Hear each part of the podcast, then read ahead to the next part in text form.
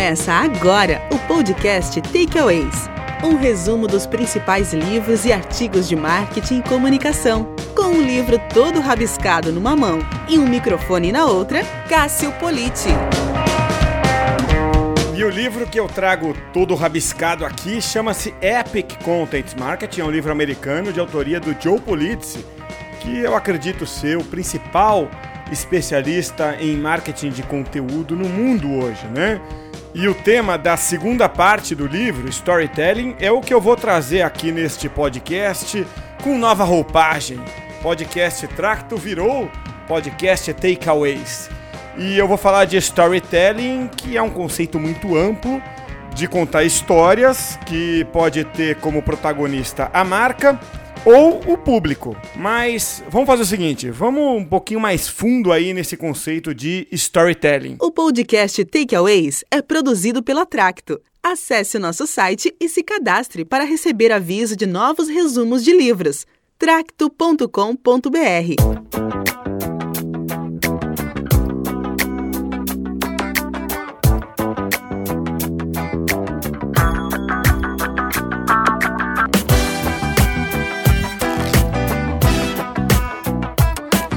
livro começa falando do modelo né, de maturidade que um conteúdo de uma empresa pode ter.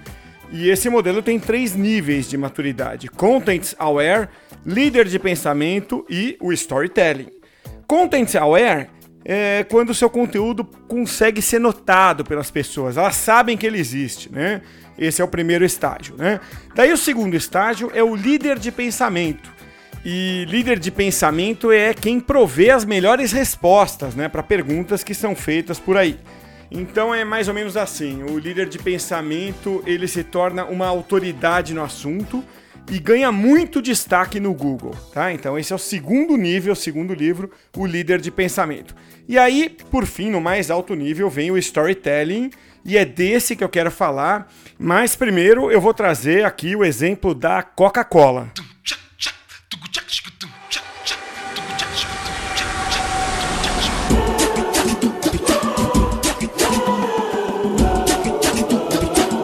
Historicamente, a Coca faz uma conexão emocional com o público e você deve se lembrar dessa música aí, foi da Copa de 2014. Que vai começar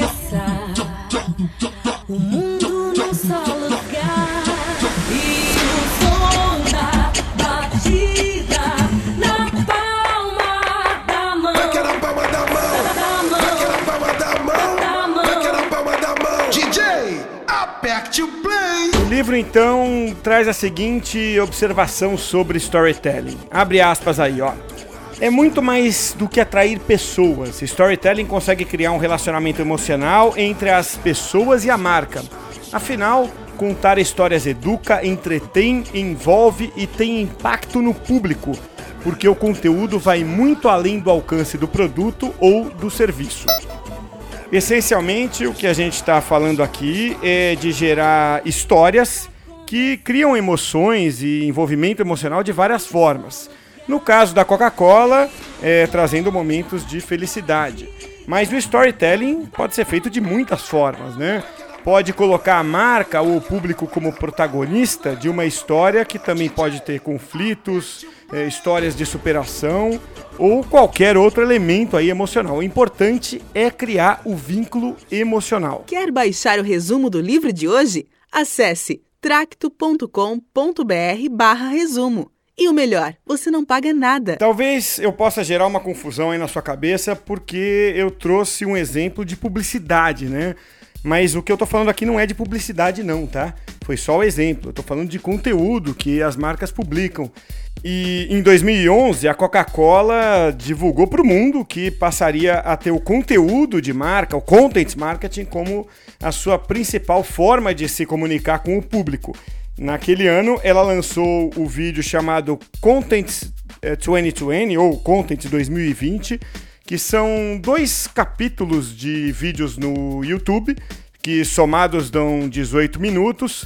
Primeiro, esses vídeos foram voltados para o público interno da Coca-Cola, depois foram abertos e trazia a visão da empresa para o ano de 2020. E ela vem cumprindo isso, né? Vem cumprindo esse papel com um portal que se parece com uma revista digital, todo baseado em conteúdo. Então eu vou colocar o áudio só aqui do Content 2020, da primeira parte dele, e eu queria que você prestasse atenção no que diz o comecinho do áudio. Content 2020. How the Coca-Cola Company will evolve its approach to the creative agenda on its key brands. We will move from creative excellence to content excellence. Conseguiu entender aí? Diz o seguinte, ó como a Coca-Cola Company vai evoluir da abordagem criativa como elemento-chave de sua marca. Vamos mudar da excelência em criatividade para a excelência em conteúdo. Então perceba que esse exemplo da Coca aí não é só um exemplo de publicidade, não. Pelo contrário, é, nasceu na publicidade, mas é, agora se espalhou, né, desde 2011 para o conteúdo. E a Coca não é o único exemplo, não. Tem a Cisco, que é B2B, a GE, é, Red Bull, Lego.